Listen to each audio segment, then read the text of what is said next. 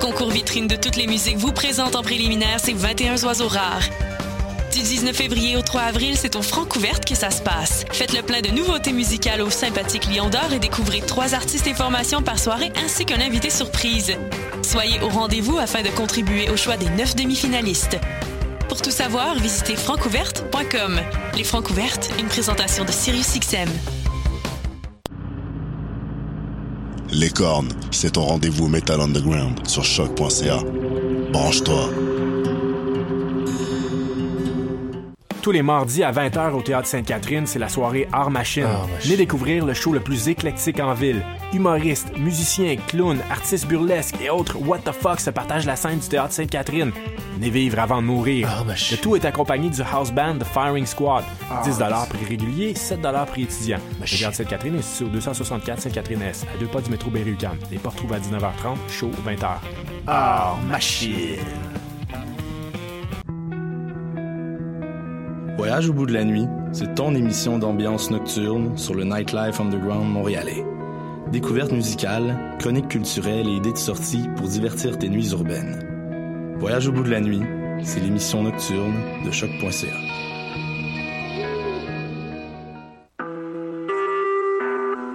Vous écoutez Choc pour sortir des ondes.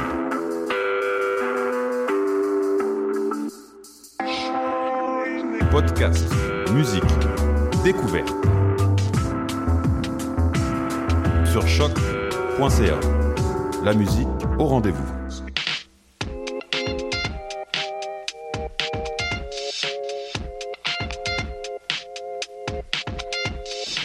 L'animal politique, émission du 15 mars 2018.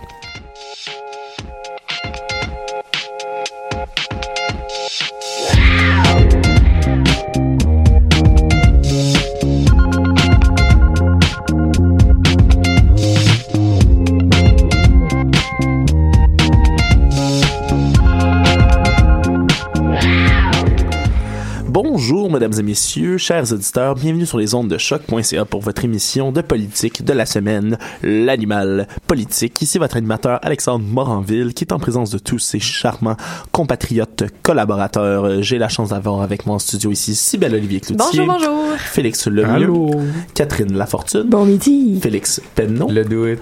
Et Catherine Charon, qui est au DJing ainsi qu'à la console en arrière. Bienvenue à tous.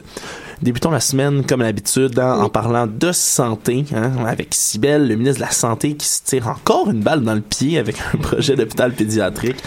De pieds, il me semble. Oui, oui, il y a beaucoup de pieds à tirer. Il va manquer de jambes, là, je pense. Explique-nous, se Ben, en fait, cette semaine, je vais éclaircir une grosse histoire euh, avec vous, puis c'est franchement euh, répugnant, je trouve, euh, qu'est-ce qui se passe. Puis là, en tant qu'apprenti journaliste, ben, je me fais un plaisir aujourd'hui de vous montrer et de vous prouver qu'encore une fois, ben, Gaëtan Barrette, il ne travaille pas vraiment dans l'intérêt euh, des Québécois. Donc, c'est à la suite d'un reportage de l'émission Enquête que la députée Diane Lamar a demandé au commissaire à l'éthique de se pencher sur le cas de Gaëtan Barrette. Et cette semaine, on a appris qu'elle allait ouvrir une enquête. Donc, je vous raconte l'histoire. Alors, pour faciliter les soins des enfants plus près de la maison, il y a un groupe de médecins et de spécialistes qui ont proposé de réunir les soins pédiatriques spécialisés dans un même endroit. Donc, euh, l'hôpital qui devait être choisi, ben, ça deviendrait comme le nouveau Sainte-Justine de la Rive-Sud, donc euh, plus accessible et moins cher. Là, en février 2017, l'équipe qui se penchait sur le projet a proposé deux endroits pour les accueillir. Donc, l'hôpital Charlemagne et l'hôpital Pierre-Boucher. Mais là, finalement, ils ont décidé d'écarter Charlemagne et le, le comité a opté par unanimité pour Pierre Boucher, qui se trouve dans, dans le comté Taillon, un comté péquiste. Et là, les experts, ils ont présenté euh, leur réponse aux sous-ministres associés. Et alors, euh, selon deux sources qui se sont confiées à enquête euh, anonymement, il- le sous-ministre aurait répondu que ben c'était sensible cet hôpital-là parce que c'était dans un comté péquiste. Impossible. Et oui. Eh. Et parce que ben là ça vient des sources justement c'était pas sorti au grand public mais là avec la fameuse émission enquête eh bien c'est sorti et que là finalement vu que c'était tendu il devrait en parler au ministre et qu'il leur reviendrait là-dessus. Finalement, comme de fait, il leur revient en disant ben c'est un très bon projet mais après les élections. Ben, après donc. les élections. Eh, C'est OK? C'est sorti quand l'émission d'enquête? Euh, c'est sorti euh, la semaine dernière. Wow, ok, c'est vraiment passé sous mon radar. Je suis estomaqué, ma foi. Non, pardon. La, la, le- la, la commission d'enquête est sortie la semaine dernière, mais l'émission d'enquête est sortie comme le mois dernier. Là. Ça fait pas longtemps, mais c'est à cause de cette émission-là que récemment, là, ils se sont dit, OK, on va, euh, on va commencer euh, Il une... y a des choses qui bougent, mais c'est c'est épouvantable. là. Ouais, ouais, non, c'est absolument épouvantable. L'hôpital Charlemagne, là, euh, par, euh, par euh, simple intérêt, est-ce qu'on sait il est dans quelle euh, Euh, c'est la circonscription voisine juste à côté. C'est la Mhm. circonscription, euh, je me rappelle pas. Mais c'est quoi la couleur de cette circonscription? C'est libéral. Ah, c'est ça, Ouais. ok. Ah ben, Ouais, ben c'est ça. Donc, euh, pour pas les favoriser, ben c'est c'est ce qui est arrivé. Mais là, tu sais, on parle de de soigner des enfants. Puis il y a le ministère de la Santé qui magouille pour s'assurer que notre argent, ben, se ramasse pas dans des comtés péquistes. Fait que c'est assez, euh, c'est assez dégueulasse. ouais, c'est un bon moyen de les faire changer d'idée pour les faire voter pour eux. Ça, Ben, ne c'est ça, méchant bon moyen, hein. Euh, Génial, j'aime beaucoup ça. Euh, puis la circonscription Taillon, hein, c'est c'est pas juste un comté péquiste, c'est celui de C'est un- Diane C'est Lamarre un château aussi. fort, je pense. Ouais. Non, mais c'est ça, Qui c'est est, c'est- euh, c'est le comté justement de Diane Lamarre qui est la critique officielle en matière de santé. Ouais, puis c'est pas n'importe qui cette femme-là, hein, c'est la personne qui se lève tous les jours pour critiquer vivement le ministre Barrette. Puis lui-même, il l'a rabaissé souvent. Euh, il l'a déjà traité euh, d'architecte du néant, d'épileptique, euh, d'ignorante. En quoi épileptique, c'est une insulte? Ben écoute, je pense que je suis choqué en ce je pense qu'il est en train de- d'essayer de, trouver des nouvelles insultes. En Ah, tout tu cas, Ouais. tu as une condition médicale chronique. C'est sûr que- c'est sûr a c'est dû retirer complètement ses propos. ridicule. Gaétan Barrette a fait un très bon jeu de mots cette semaine, je sais pas si vous l'avez vu, sur cache-cac, en disant qu'est-ce que la cache nous cache. Et Qu'est-ce que c'était Wow, qu'est-ce que que la CAC nous cache et il a dit hashtag cache-cac. J'ai trouvé ça fantastique. Je pense qu'il est le seul à se trouver drôle, là, ce monsieur-là, en effet. Mon Mais, mon euh, Dieu, ouais, oh, ouais. oh, Ben, en tout cas, c'est- c'est c'est- c'est pas le fun qu'il qu'il fasse des commentaires comme ça à cette personne-là. Et quand, alors, il a eu l'opportunité ben, d'exercer son pouvoir en euh, tassant cette idée-là du, euh, du comté Taillon, ben, il le fait, hein, pourquoi pas. Mais là, la question qu'on doit se poser, c'est le sujet de cette enquête, c'est qu'est-ce qui a retardé hein, le projet pour des raisons politiques? Ben oui, c'est ce qu'on se demande, mais en fait, là, le ministre euh, a essayé de se défendre euh, tout de même en expliquant que le projet il avait jamais été mis sur la table, puis que son ministère avait quand même poursuivi les procédures, parce que c'est un peu ça l'affaire. Le, le projet a commencé, puis après ça, on en a plus entendu parler pendant un an, puis c'est ça qui, qui rend la chose un peu bizarre. Donc, pour sa défense, il avait accepté une entrevue avec la journaliste Madeleine Roy, euh, dans l'entrevue, dès qu'il y a eu des questions un peu plus pointilleuses, ben il a comme profité d'un problème d'éclairage pour se lever puis partir. Puis là on le voit dans, dans l'émission Enquête, c'est assez drôle. Tu sais, les lumières ils ferment rapidement. Là il fait ah ah, c'est fini, là, le 30 minutes, il achève-tu? Lumière, il ferme, il fait, ah, bon, ben, je pense que c'est fini, hein. Il se lève, tout se rallume, puis la journaliste, elle l'invite à se rasseoir et tout. Elle lui dit, veux-tu reprendre la question? Il dit, non, c'est bon, euh, bye, Madame Roy. Hey, elle devait être sur les fesses, voyons donc. Ben écoute, elle, elle regarde partir en disant euh, je, je pense qu'on s'y attendait. Hein? Dès qu'il y a une porte de sortie, il la prend Wow. euh, à, à grandes jambes. Et là, deux mois plus tard, c'est lui-même qui demande d'avoir une deuxième entrevue. Fait que là, probablement qu'il se doutait que tu sais, ça resterait pas euh, sans était écho dans l'eau chaude, là. Oh, mais en, mais en. Donc là, il se représente devant Madame Roy, bien content, avec cette fois-ci dans ses, une, euh, une lettre dans ses mains, qui en fait aurait prouvé l'autorisation du projet. Ça, c'est une lettre qui, qui, aurait prouvé dans le fond que le, le projet a jamais arrêté. Fait que là, il, euh, il montre la lettre à Madame Roy, et bien sûr, les journalistes, ils en avaient toutes pas entendu parler.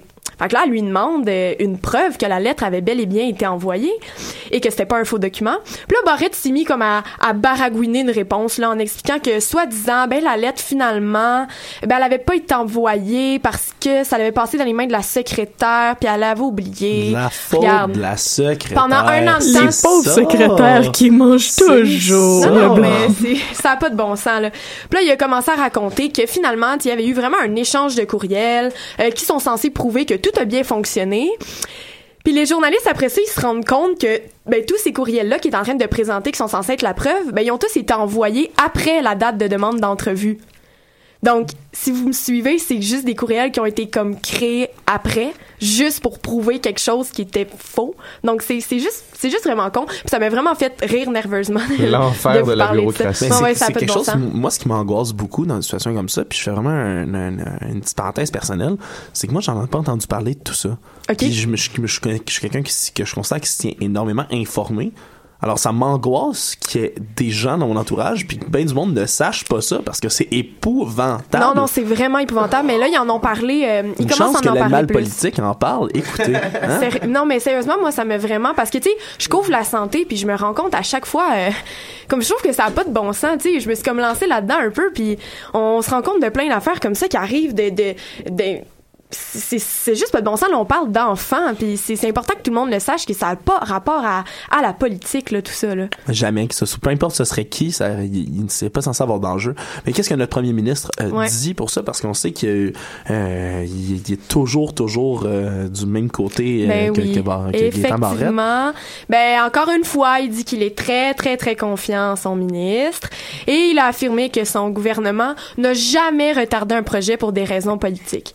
Donc euh, on espère que l'enquête de la commissaire va euh, élucider tout ça. Puis je veux juste vous rappeler encore une fois que le budget de la santé, ben, c'est 40 du budget du Québec.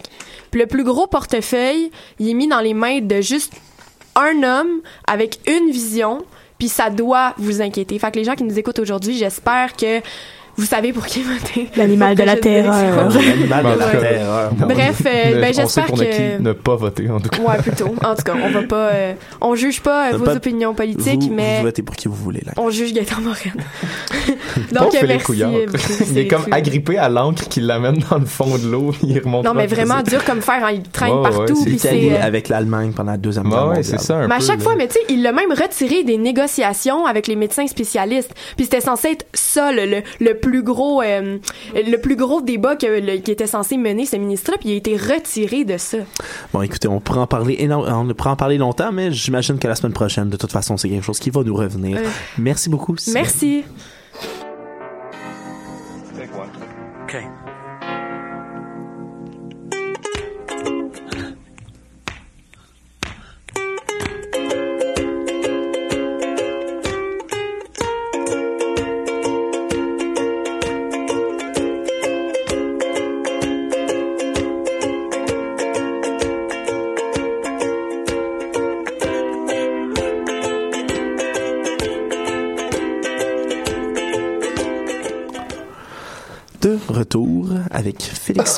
Lui-même. En éducation. Oui. Le voici. Allô? Félix, comment va Sébastien? Euh, il est sur le gros décalage horaire, Alex, parce qu'il revient tout juste d'une mission diplomatique en France euh, avec Monsieur Philippe Couillard. Euh, bon, je te dis diplomatique parce qu'on on, s'entend que hein, la chose la plus importante que les politiciens font quand ils vont en, en voyage, euh, en mission, je veux dire, Oui. c'est serrer les mains des gens importants puis essayer de faire le moins de gaffe possible. Hein, euh, chose à laquelle d'ailleurs euh, notre euh, premier ministre fédéral Justin Trudeau excelle. Hein, Fouille-moi comment il fait pour faire autant de gaffes euh, à l'international, mais j'imagine qu'on va s'en reparler euh, dans une autre chronique. Mais donc Monsieur Proux en, en a donc profité pour rencontrer euh, Jean-Michel Blanquer, qui est le ministre de l'Éducation nationale, hein, qui tout comme lui a beaucoup de vision pour l'éducation euh, française hein, cette fois.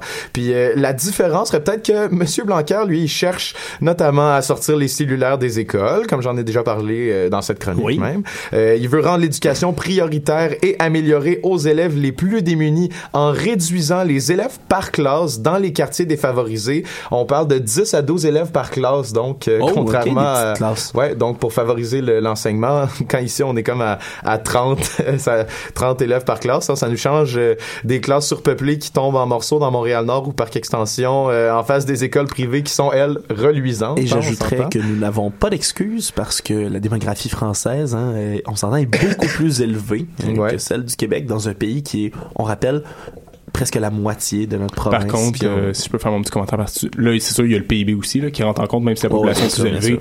Ils ont beaucoup de banlieues C'est précaires. ça, c'est ça, par euh, contre. En, en France. euh, Ouais, par mais, mais c'est ce que je veux dire, c'est qu'il n'y a pas d'excuse justement pour être capable de réduire le nombre d'élèves. Si la France, qui a énormément justement de quartiers défavorisés, mais également aussi beaucoup, beaucoup Mhm. de monde, sont capables de réduire les classes, je vois pas pourquoi nous on serait pas capable. En tout cas, ça reste un objectif. Ben oui. Mais il y a eu un conflit d'idées, donc j'imagine, parce que ça. Mm, non, on sait pas trop, là. ce Ils- qui ils ont- se ils ont- Est-ce qu'ils ont éch- échangé quelque Ben, chose? on sait pas trop ce que le ministre de l'Éducation et M. Proux se sont dit en privé, mais bon, ils ont tenu des genres de discours là où les deux disent que l'éducation c'est important, euh, sans trop s'écouter ou se confronter. Là, Tu sais, on parle à une, une meute de journalistes un peu là qui, qui sont là pour le, le caractère officiel de la chose, mais on se rappelle que c'est avant tout de la diplomatie. On n'essaye pas de faire des gaffes ici. Mais chose intéressante, M. Proux il est allé siéger euh, une petite journée de temps à la Commission des affaires culturelles et de l'éducation. Ça, c'est une commission permanente de l'Assemblée nationale française où on discute constamment de nouvelles mesures pour l'éducation et où euh, les propositions que les gens du milieu font ont un genre d'écho politique. Euh, Ok. si je peux résumer ça là, pour euh, tout le monde qui nous écoute, c'est comme la commission parents en 1967 au Québec. Tu sais, là, la commission qui a laïcisé l'école, rendu l'école gratuite et obligatoire, qui a créé le réseau des universités du Québec, les cégeps, mais comme tout le temps. C'est hot, hein? On devrait permanente. Ouais, ouais, ouais.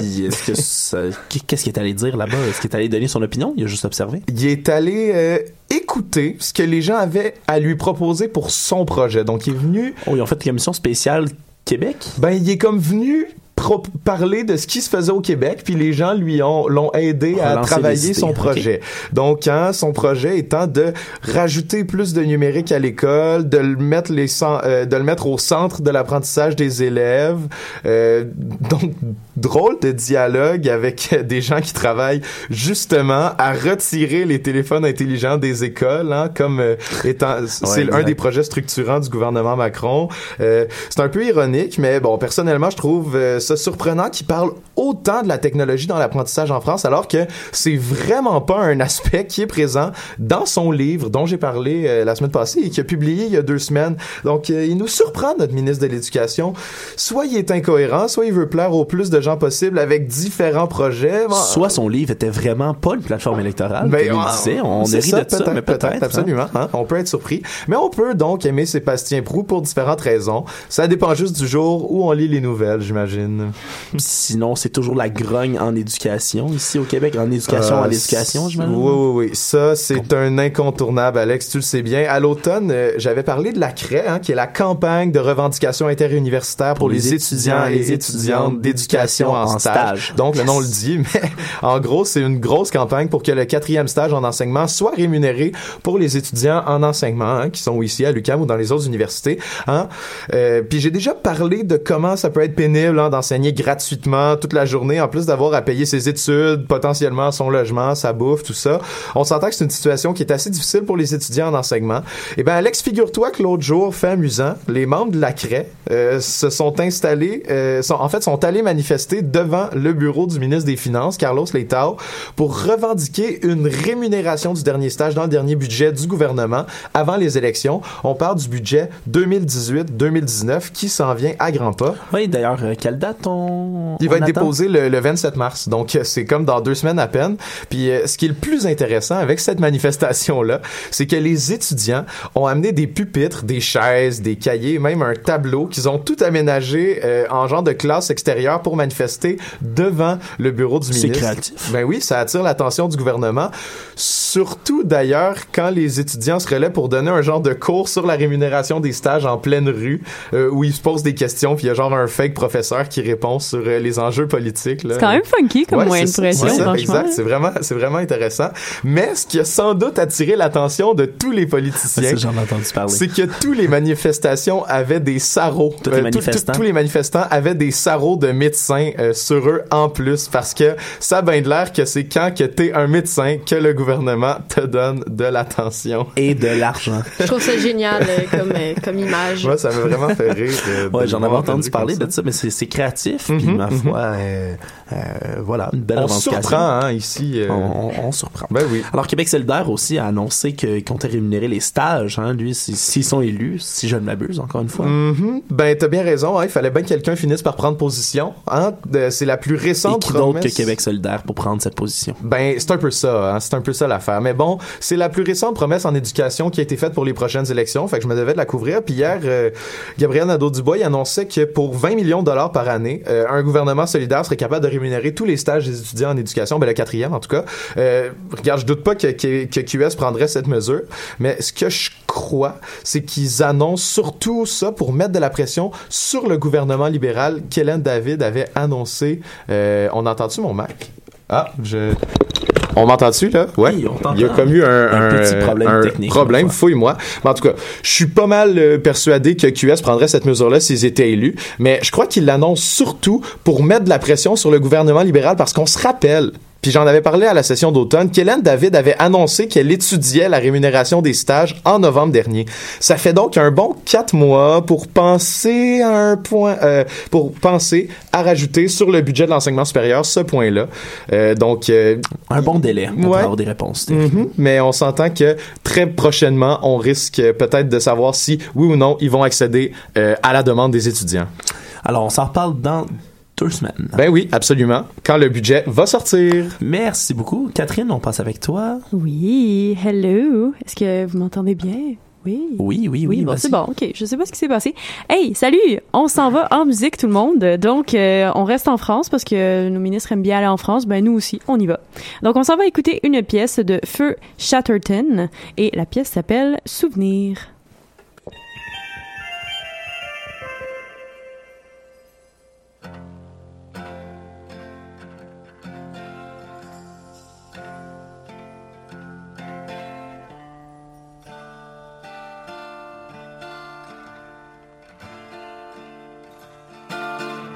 J'aimais ta peau dorée, toi qui me donnais tout de ta main délivrée.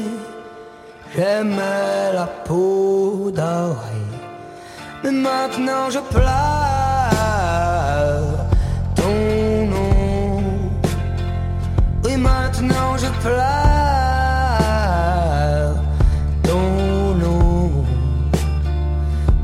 oiseau chante, je ne sais où. C'est, je crois, ton âme qui veille. Les mois ont passé les saisons.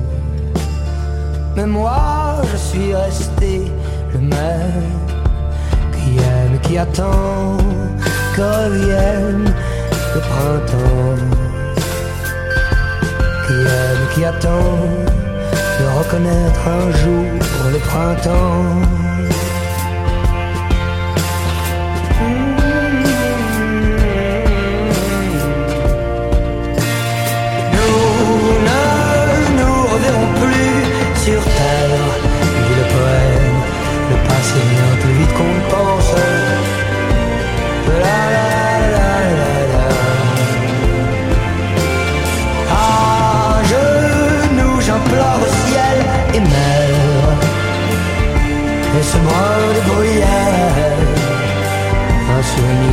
Quel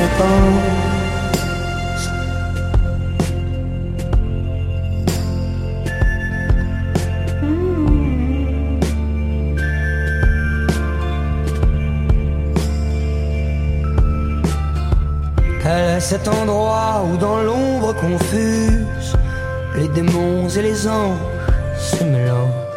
Là je te rejoins dans cette brume épaisse que le tabac, le banjoin obscurcissent.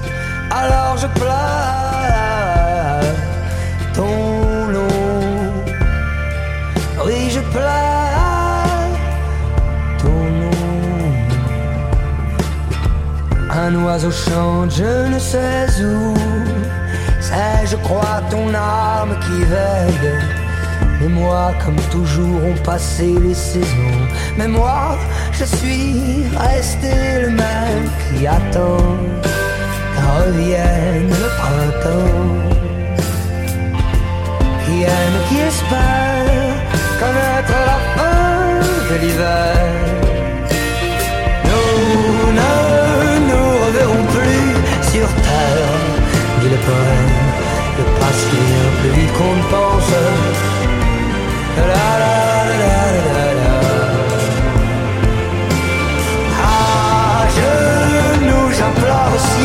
et mer. Brins de bruyère, seul souvenir pour récompense. Ouais, comme Apollinaire, un souvenir pour récompense.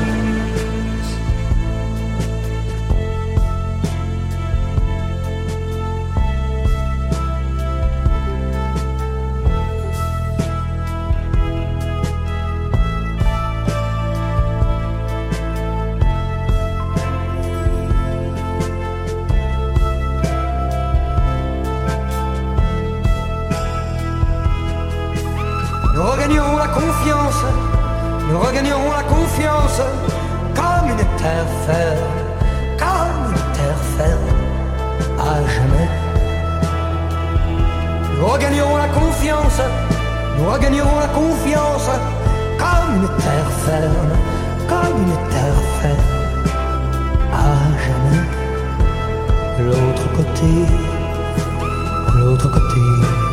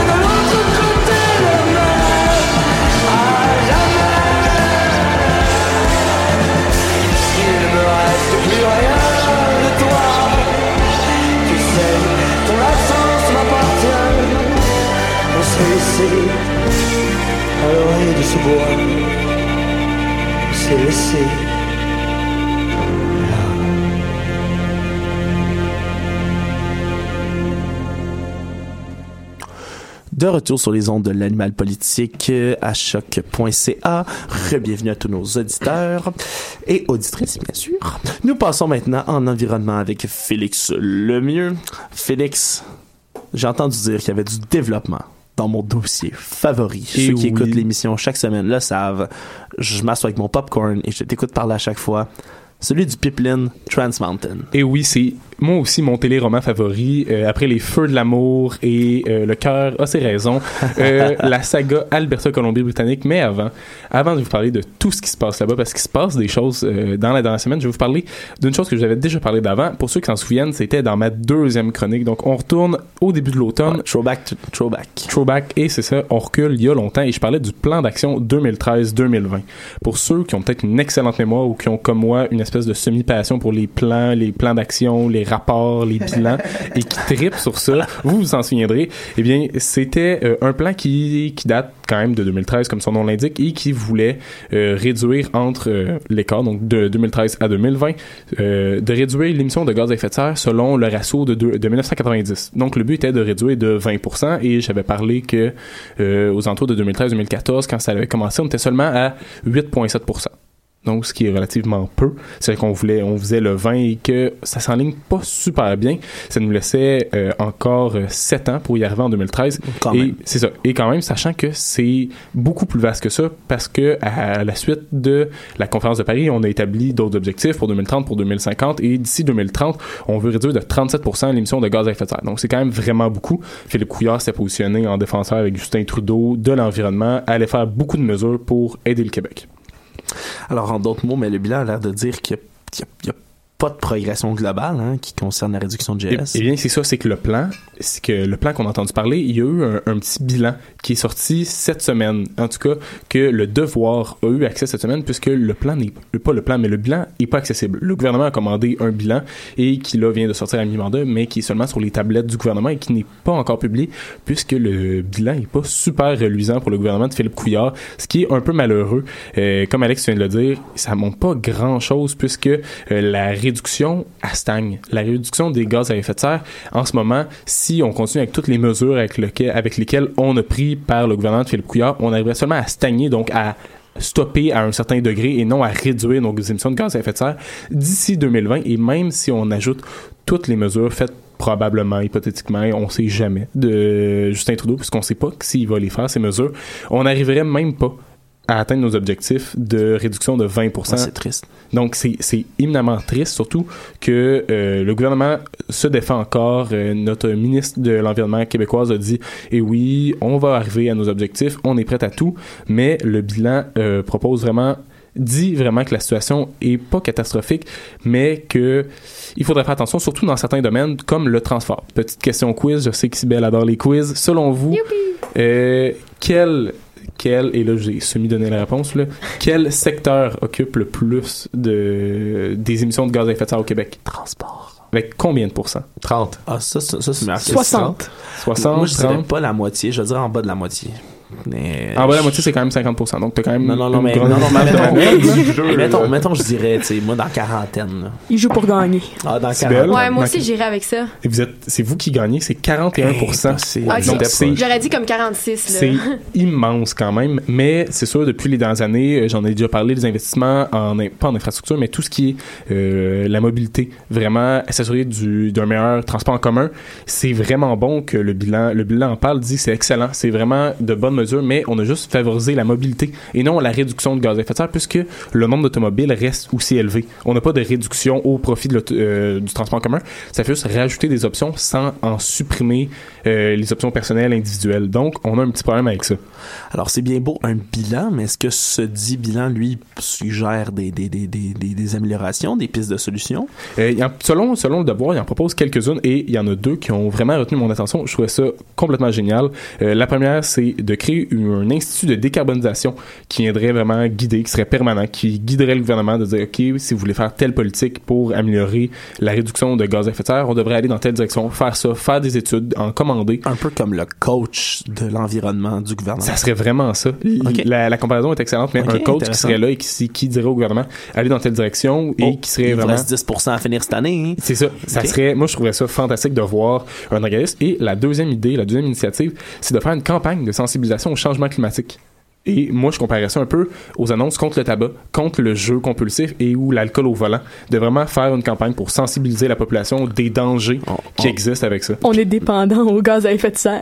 Mais c'est-tu, tu sais, moi je me pose la question, c'est-tu vraiment, tu sais, même si on sensibilise la population, là, je pense que, tu sais, tout- tous les êtres humains qui ont moins de 25 ans au Québec sont probablement déjà très sensibilisés à tous ces enjeux-là. Ouais, mais on est, on Mais est il on est- on est- climato-sceptiques. Et on n'est Oui, pas tous des, mon- des humains en bas Mais j'ai pas 25 ans. l'impression On que est c'est tant à la population de faire sa part à un certain niveau. Ah, là, ah je veux oui, dire. oui, ça, ça, Si on peut faire du covoiturage puis des affaires de même, mais je veux dire, il y a encore des, des sables bitumineux dans l'Ouest, Tu- puis il y a tu encore... serais- tu euh, serais- non, mais on parle, on parle de seulement de la réduction à effet de serre ici, puis ils viennent de le dire, c'est 41%, c'est le transport. Puis ça, le gouvernement peut mettre des mesures par-ci, par-là pour réduire ça, mais... C'est sûr, on valorise le transport, mais si on réussit à faire des campagnes vraiment de sensibilisation, ça, moi, c'est une bonne idée. Je, je, je peux pas prédire l'effet, Ouais, mais, mais je trouve ça intéressant quand même comme piste, surtout qu'on sait que le gouvernement du Québec est assez, parce que pour ma part, je trouve qu'ils sont assez convaincantes leurs annonces de faire attention, mettons, à l'alcool au volant ou des trucs comme ça. Là, euh, leurs annonces Ce sont des annonces excellentes, frappantes, là, moi, ouais, là. c'est, Ouais. c'est, c'est, ça vient conscientiser, c'est même, euh, ça fait quasiment un peu peur des fois, mais c'est ça j'avais que ça vu- prend. J'avais vu aussi, euh, il y avait pas une compagnie de taxis euh, euh, japonais, je crois, qui voulait intégrer des taxis euh, électriques à Montréal. Une nouvelle, euh, une nouvelle compagnie. En tout cas, j'ai lu ça l'autre fois. Vous regarderez, ils vont intégrer, chez, ils vont, ils, veulent intégrer ou ils pensent à un système de taxi qui pourra avoir, euh, euh, ils voulaient quelques voitures, là, mais qui pourrait Eh ben. être électrique euh, prochainement. Donc ça, ça pourrait peut-être aider. serait vraiment, euh, ouais. vraiment fantastique. C'est intéressant. Et, et là, par contre, je vais aller dans le dernier dossier que je vais vous parler. Le dossier préféré d'Alex. Et oui, c'est Trans Mountain. Encore une fois, ça l'a brassé cette semaine, euh, en commençant par la semaine passée, jeudi dernier, euh, dans la journée de notre émission, Rachel Notley, qui est la première ministre de l'Alberta, a fait une petite menace à la Colombie-Britannique en disant on va vous couper le gaz et le pétrole si vous continuez à vous opposer. Et je cite Wow, nous ne voulons wow. pas créer de crise, nous serons mesurés et prudents. Bon, C'est peut-être mon cynisme qui parle, mais des personnes qui menacent de couper les vivres en pétrole, je ne considère pas ça comme étant mesuré, prudent, mais un petit peu radical. Mais bon, je suis qui pour parler? Ce n'est qu'un chroniqueur à choc. Mais euh, par contre, après, ça a euh, eu d'autres réactions. On a eu euh, John Organ, qui est le premier ministre de la Colombie-Britannique, qui a dit "Et non, moi, je vais continuer à m'opposer au projet." C'est en partie là-dessus qu'il a été élu. Donc, il continue son opposition et on a eu le droit à des manifestations samedi, la même journée, euh, de manifestants pro-pipeline et contre le pipeline. Donc, plusieurs milliers contre et euh, quelques centaines pour. Pas d'affrontement. Pas d'affrontement, c'était vraiment séparé. Les contre passant en premier et plus tard. On peut donc dire qu'ils ont été mesurés et prudents. Ça, c'était à Vancouver? C'était à Burnaby, dans vraiment, donc oui, à Vancouver, qui était dans la banlieue. La banlieue principalement touchée. Ouais, euh, celle par- où on compte euh, vraiment finir les installations du port pour Ouais, délivrer le exactement. pétrole. Les autres sont directement touchés. Eh bien, eh bien. Juste pour rajouter sur ça, un événement qu'il y a eu hier que j'ai trouvé pas mal le fun. Ben, le fun. C'est excitant, là. C'est euh, un petit- une petite montée de lait qu'il y a eu du côté de l'Alberta. Doron Billus, le, min- le ministre du Développement économique albertain, il a traité la Colombie-Britannique de bunch of shitheads. Désolé pour le gros mot, je devrais me laver la langue avec du savon. Wow, Mais c'est comme une grosse escalade quand même. On passe de vouloir couper les vivres à traiter le monde de bunch of shitheads. Ça, ça va fort. La- Il, s'est excusé, il s'est rendu compte que ça avait comme pas de bon sens dans un contexte politique d'accuser Ce n'était pas mesuré et prudent. Exactement. En plus, c'est accuse, c'est directement Colombie-Britannique. Hein. La citation, c'est c'est Although BC is being a bunch of shitheads. Ouais. Mais il a dit qu'il allait continuer à se battre pour le pipeline et que c'était juste parce que ça suscitait les passions chez lui que il avait dit ça. Donc Ouais, euh, très passionné en c'est- parlant de caca dans la tête des gens D'ailleurs, je sais que ça a été justement, euh, ça, ça a presque fait les sélections pour tes pogos de la semaine d'ailleurs. Oui, on n'est pas assez proche. Et ces pogos, on y revient dans 30 secondes. Merci énormément, Félix, pour ta chronique. Ça fait plaisir.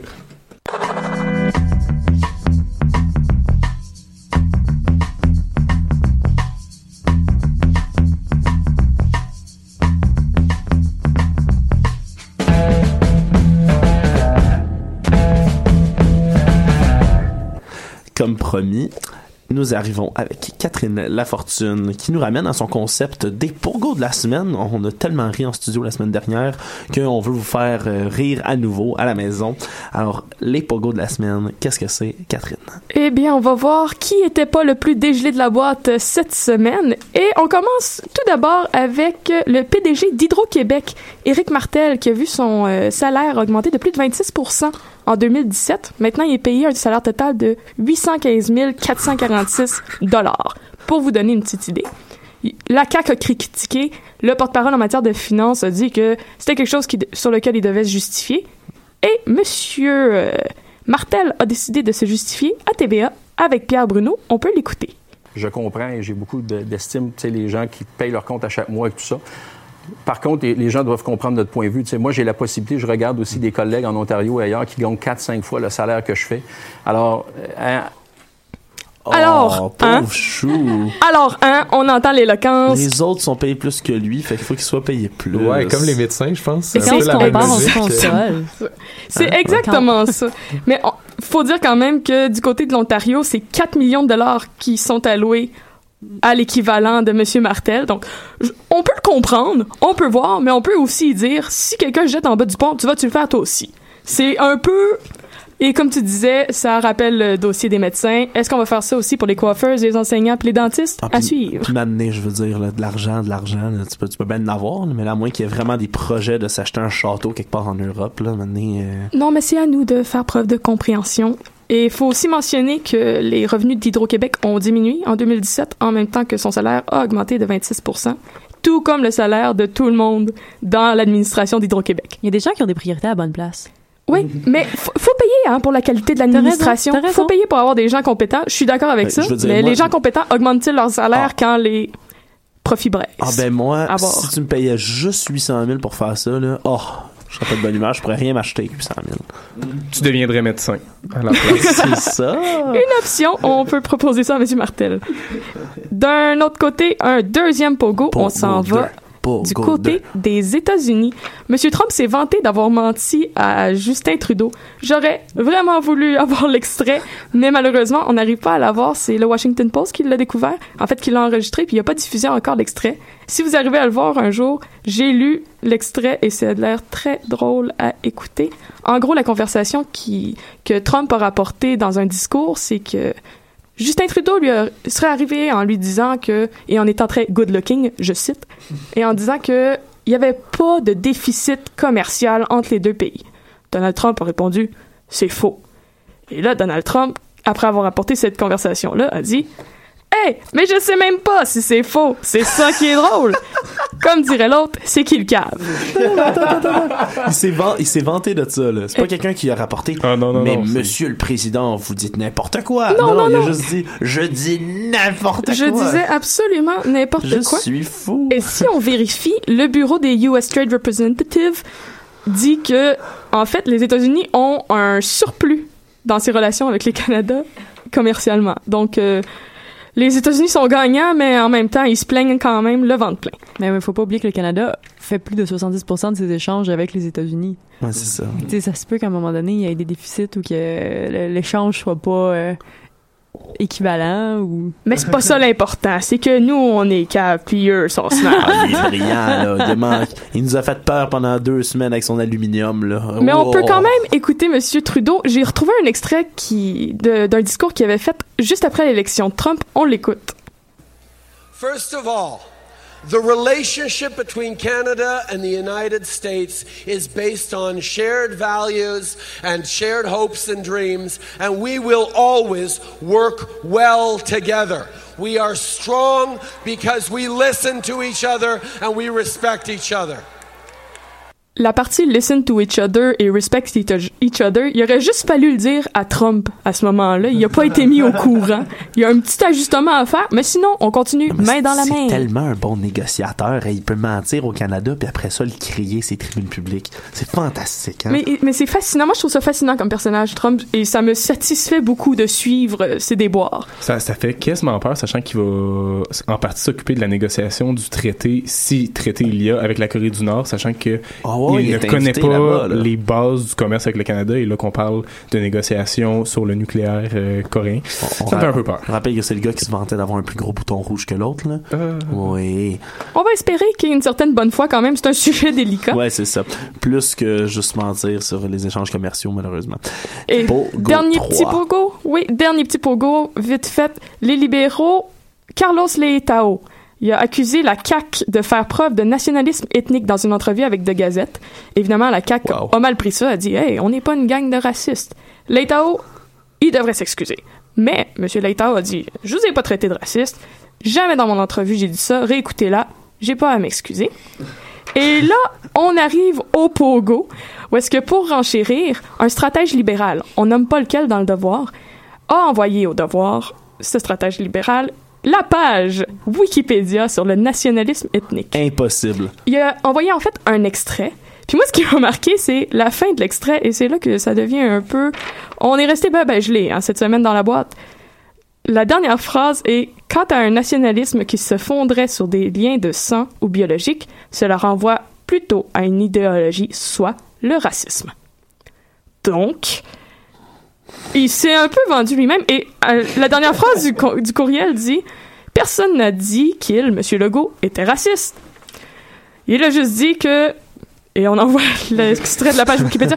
Juste un petit conseil comme ça relis tes courriels avant de les envoyer. Et Wikipédia n'est pas une source acceptée dans des travaux universitaires et ne devrait pas l'être dans les courriels ministériels. Et c'est ce qui conclut mes pogos de la semaine en espérant qu'il y en ait plus qui se fassent mettre au micro-ondes la semaine prochaine. Exactement. Merci beaucoup. Catherine Lafortune, maintenant Catherine Charon. Eh Qu'est-ce oui. que tu nous réserves? Donc là, on s'en va écouter un peu de hip-hop avec un band de Édimbourg. Donc, on s'en va Ooh. écouter Young Fathers avec la pièce In My View. Lay my belly on a woman. Leave her dancing for the lala.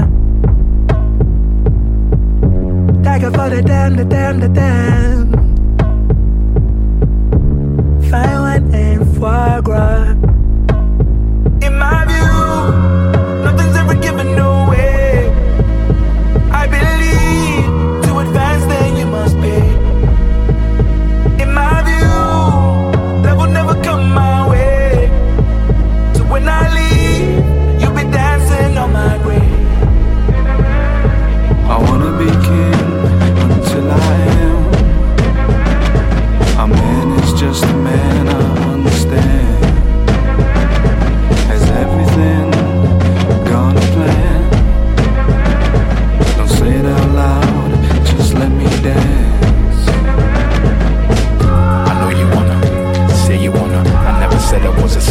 zen egena, zen egena, etena zena,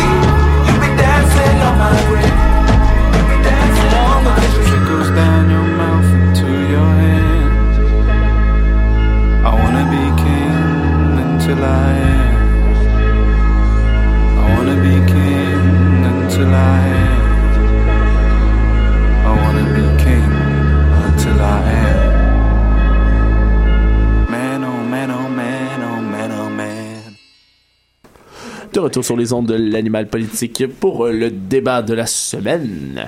Alors, euh, cette semaine, je suis passé vraiment. euh, on, on a concocté un débat beaucoup plus. euh, Polémique. ouais, polémique. hein. on rentre vraiment dans quelque chose. Souvent, ça arrive qu'on ait fait des débats et euh, on s'est mis tous d'accord parce qu'on on a pas mal tous des backgrounds souvent qui se recoupent. Mais là, j'arrive dans quelque chose de très sensible et on va prendre ça avec des gants blancs. Je voulais qu'on revienne sur euh, le ban qui a été mis sur l'alcool, euh, les boissons alcoolisées sucrées. Hein? Four Loco, Fucked Up, etc. Euh, ben, des tablettes, des dépanneurs, on va les retrouver seulement à la SAQ maintenant. Ça va probablement s'étendre sur les autres trucs sucrés, peut-être même les Smirnoff, les trucs comme ça. Je sais qu'il y en avait déjà dans les SAQ, il y en avait également disponible dans les épiceries. Alors, je voulais savoir qu'est-ce que vous pensiez de tout ça, parce que euh, Catherine me faisait remarquer à la pause, oui, toutes les lois ou les mesures comme ça arrivent après qu'un un drame se produise. Là, c'est une adolescente, Athéna Gervais, qui est décédée à l'âge de 14 ans en ayant consommé de la fucked up, cette boisson-là. Euh, mais est-ce qu'il n'y a pas d'autres moyens, justement, de prévenir ce genre de situation-là? Est-ce que, au niveau de l'éducation à l'école, l'é- l'éducation des parents, je vous lance la question, chers collaborateurs, vous n'avez pas la langue dans votre poche. Alors, Ben, euh, moi j'ai l'impression que, tu sais, quand on, on- ça marche pas, il marche-tu? oui, oui, oui, oui, on t'en- on t'entend bien. Euh, c'est que vous m'entendiez pas, non? Là, on t'entend Ah, les cas. On n'avait pas allumé le bon. Ah, ok, c'est ça. Voilà, voilà. ben là, je vais prendre lui. Là, on est rendu là, ça va.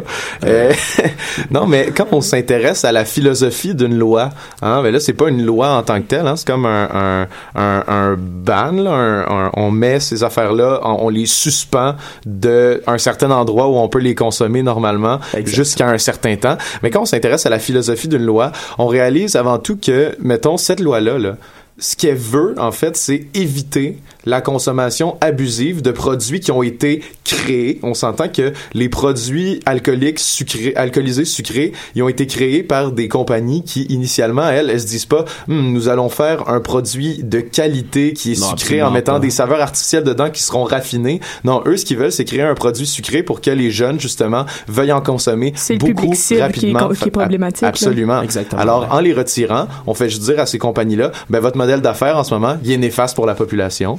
Donc, tant qu'à moi, ben, je trouve que c'est tout à fait euh, logique qu'on puisse, qu'on, pense à les retirer, puis qu'après ça, on les retire pour l'instant parce que là, ça a créé un, un cas euh, problématique. Mais après ça, on peut en discuter plus longtemps. Puis, euh, ben, tant qu'à moi, c'est justifié que cette mesure-là soit prise. Moi, j'irais même plus loin. Les carrément enlèverais du marché. Je veux dire, il y a un problème avec ces boissons-là qui fait que les jeunes qui les consomment, bon, oui, il y a aussi une question d'éducation qui rentre là-dedans, mais à un moment donné, si ta population fait des bêtises, faut peut-être que, tu sais, en même temps, là, si on c'est de se dire, ben, à quel point l'État rentre dans nos vies. J'avoue que ça aussi, ça peut être un, un- un autre débat. Ouais. Mais euh, dans ce cas-ci particulier, on voit ce qui se passe.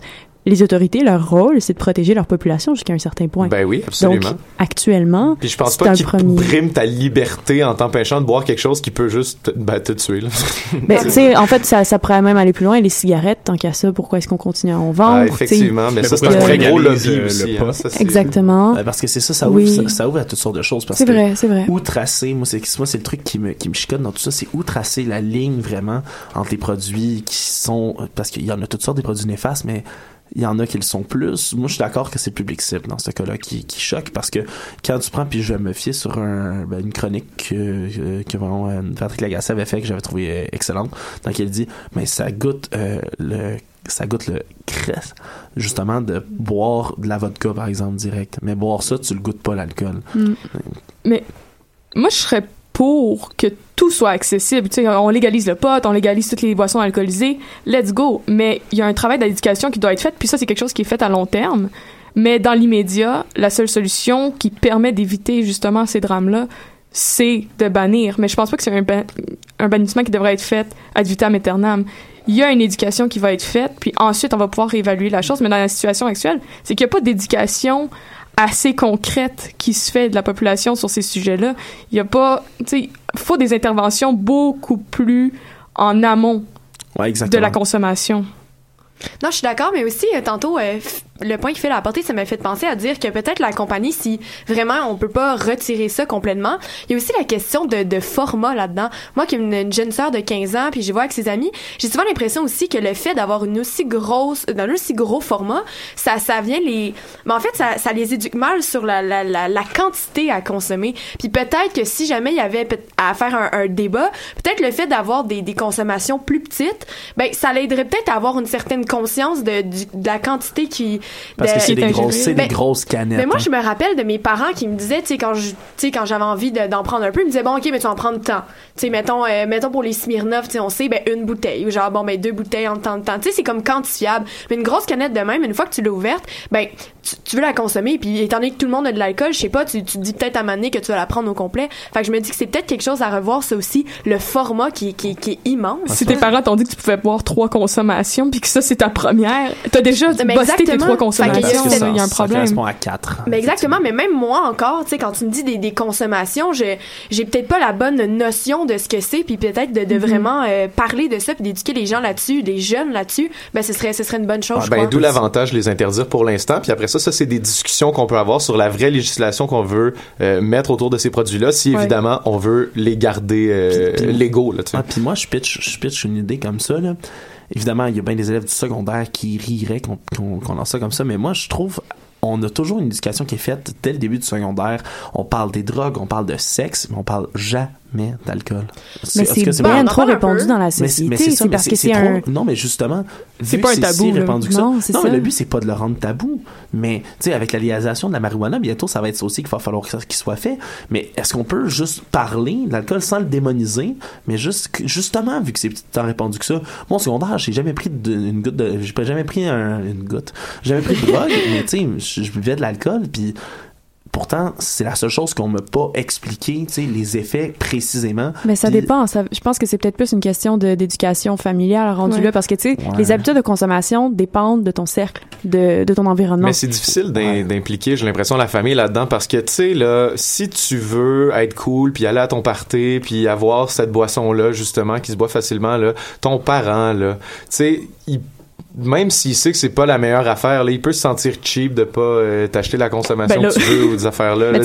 temps, c'est- difficile. Il y a un facteur procurer. humain qui est très important, je trouve, dans, ce, dans cette éducation-là auprès des parents. Là. Mais je pense on a tous fait pression dire sur nos aussi, parents. si là. je lui fais pas, si jamais il me dit, je, je peux pas lui acheter de l'alcool ou quoi que ce soit, mais il va peut-être aller prendre d'autres choses, dont certaines drogues peut-être. Si jamais il peut pas je veux pas dire comme vous voyez pas mes Mhm, guillemets là, mais mhm. comme Ben tu veux oui. prendre d'autres choses pour je- avoir du Ah, fun ouais. tu peut peut-être tanguer vers autre chose puis peut-être que sa fille qui se dit bon une bière ça fait pas de mal à personne Ben, mais ça finit puis ça l'enchaîne Mais moi, je suis, je suis extrêmement d'accord avec toi. Là, tu sais, sur un côté personnel, moi, j'ai déjà eu un, camarade à moi au début du, que tout le long, on avait des parties au secondaire. Ses parents lui ont toujours interdit d'avoir de l'alcool. qu'il en a jamais bu jusqu'à vraiment tard. Puis le jour où il a mis de la main là-dessus, on l'a vu partir en ambulance. Là.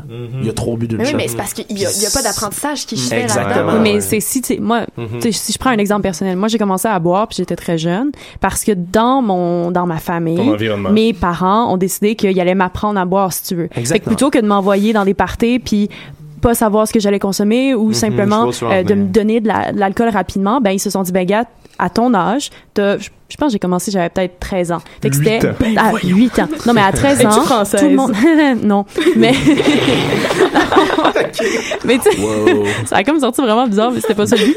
Euh, mais tu sais, c'est ça. Jeune, dans les soupers de famille, à Noël, j'avais le droit à la petite coupe de vin, puis c'était, t'apprends tranquillement à déguster. Puis à un moment donné, vers 15-16 ans, ben là, j'avais le droit d'avoir une coupe comme tout le monde. Puis c'est, c'est simplement de plus voir uniquement ce- cette consommation-là comme étant un, un objet du vice, puis que ça encourage les gens à faire des affaires je veux pas tu sais je, je veux pas euh, dire que j'ai une éducation qui était meilleure que les autres. Je veux pas dire non plus que ma consommation était meilleure que les autres non plus parce que je veux dire je suis à l'université puis bon il est arrivé ce qui est arrivé. Mais non mais en fait simplement euh, de je pense que c'est aussi notre rapport à l'alcool qui devrait être non pas euh, mieux éduqué mais C'est une euh, sensibilisation. changer tranquillement pour plus j'ai l'impression que ça devienne uniquement une boisson euh, qui dans certains cas on, on prend de l'alcool pour le plaisir de Bon. boire de l'alcool versus boire de l'alcool bon pour on boit get- pour se saouler ben c'est ça souvent c'est ce que j'entends Ouais. ce que je vois Ouais, contrairement à des pays, par exemple, comme la. France, l'Allemagne, où justement, Ah, ben, il y a une là, ça- éducation de l'alcool qui est différente. Ouais, ça Ouais, dépend. mais ouais. tu sais, c'est changer la culture de l'alcool, oui, puis tu sais, là, on pourrait remonter. t'as- tu sais, Il y a des racines profondes. Là. Le- nos voisins en bas ont déjà fait la prohibition, euh, Mhm. euh, puis ça fait pas si longtemps que ça, historiquement parlant. Alors, tu sais, il y, a toutes sortes, il y a toutes sortes de racines qui tournent autour de ça. Mais oui, je suis d'accord, Catherine, que c'est un modèle. Malheureusement, tu sais, c'est ça, que je dis, les parents vont pas tous suivre ça. Puis je pense que le modèle ton modèle familial Mhm. est celui qui est idéal. On a fait ça aussi dans ma famille, puis tu sais, on m'a initié très tôt à comprendre c'était quoi le goût, c'était quoi, pourquoi, puis ouais à peu près comment fallait que j'en boive. Tu sais, j'ai déjà été pompette à un souper de famille, j'avais Ben bu, j'avais bu une coupe de vin, puis j'étais comme. Puis là, mon mon père, ma mère m'a regardé, puis elle a dit, OK, c'est ça. Tu, tu le files, là, c'est ça, regarde, une coupe de vin, t'en as en masse pour avoir du fun, mon chum, euh, pour l'instant, sais. puis d'un coup t'as eu une poussée de croissance puis t'as fait euh. Des erreurs. Euh, là, je pèse- là, je pesais 215 livres d'un coup, puis je fais en boire. Bref, tout ça pour dire que quelque part, c'est pas toutes les familles qui vont faire de la prévention. Alors, je m'interroge sur Mhm. est-ce qu'on devrait peut-être l'aborder, tu sais, même 10 minutes de plus dans un petit cours d'éducation euh, aux, ch- aux choses de les, bête. aux choses de les adultes. Ben, il y a. Éducalcool qui a commencé à faire une euh, campagne sur Facebook. Je sais pas si vous l'avez vu avec Rosalie Vaillancourt et son chum. Ouais. je sais même pas c'est qui Non, Rosalie. Vaillant Moi, j'ai vu le singe, moi, j'ai vu leur gorille Ah, animé, moi. Ben, c'est dans le fond des petites capsules humoristiques où est-ce que a fait de la sensibilisation sur c'est quoi une consommation responsable d'alcool. Ben, dans le fond, la, midi- la mission d'éducalcool portée par une humoriste que les jeunes connaissent. c'est une bonne idée ça par des capsules web sur Facebook, comme on regarde habituellement, ce qui se répand de plus en plus dans le milieu Ouais. des humoristes. Fait que ça, je, je trouve déjà que c'est un très bon début, parce que c'est pas nécessairement à l'école. Tu vas pas te prendre au sérieux ton prof. Tu le trouves pas cool, ton prof. C'est quelqu'un de cool, entre guillemets. Quelqu'un qui, genre, embody le, ce que tu vois dans l'alcool, qui incarne ce que Ouais, tu vois dans voilà. l'alcool, merci. Mais c'est- Qui doit t'en parler, je Ah, c'est pense. pas pire, mais moi, tu sais, éducalcool, tant que. Puis là, on manque de temps, mais tu sais, éducalcool, moi, j'ai toujours trouvé ça. Tu sais, ils ont pas le choix d'amener leur, leur limite quotidienne importante, mais c'est parce que elle est pas réaliste. Littéralement, là, je mets. je- tu sais, Ben, je mets- je mets- non, non, mais je suis désolé. Mais tu sais, ils disent, tu sais, tu prends deux consommations euh, dans ta soirée, les filles, si t'en prends plus, t'es une alcoolique, tu sais. Mais non non non c'est pas. C'est pas- d'être alcoolique c'est simplement que la- les la dommages à ton corps sont plus néfastes c'est- oui C'est moi qui, c'est moi qui niaiseux dans ce cas-là. Genre, si tu fais ça tous les jours, tu vas avoir une bédaine de bière, ma Ah, fille. c'est Ouais, plus ça que ça veut dire, je Ce qui serait raisonnable serait ça. Voici nos recommandations en tant que organisme qui étudie ça. Ah. Après ça, tu fais ce que tu veux. Mais je trouve ça cool comme type de Vous sensibilisation. avez raison, mais oui, euh, je, je, je m'excuse, mais à coup de paille du calcul. Euh, euh, un, un gros désolé. Mais écoutez, c'est ce qui va conclure notre émission de l'animal politique de cette semaine. Un gros merci à mes collaborateurs. Je les nomme encore une fois Sybelle Olivier Cloutier, Félix Lemieux, Catherine Lafortune, Félix Penneau, Catherine Charon. Je suis Alexandre Moranville. Merci beaucoup d'avoir été des nôtres. On se revoit même à même poste la semaine prochaine.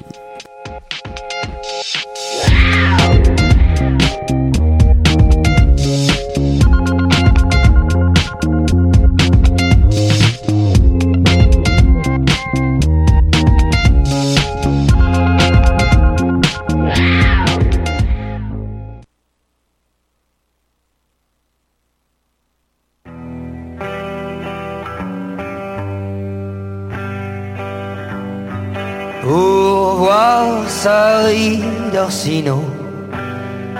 Ouais, nous roulons toujours le long de la mer. Comme un grand banc de poissons, le vent tiédissant me file entre les doigts. Juliette avait mis sa robe orangée, gorgée du soleil, ce matin. Juliette avait mis là sa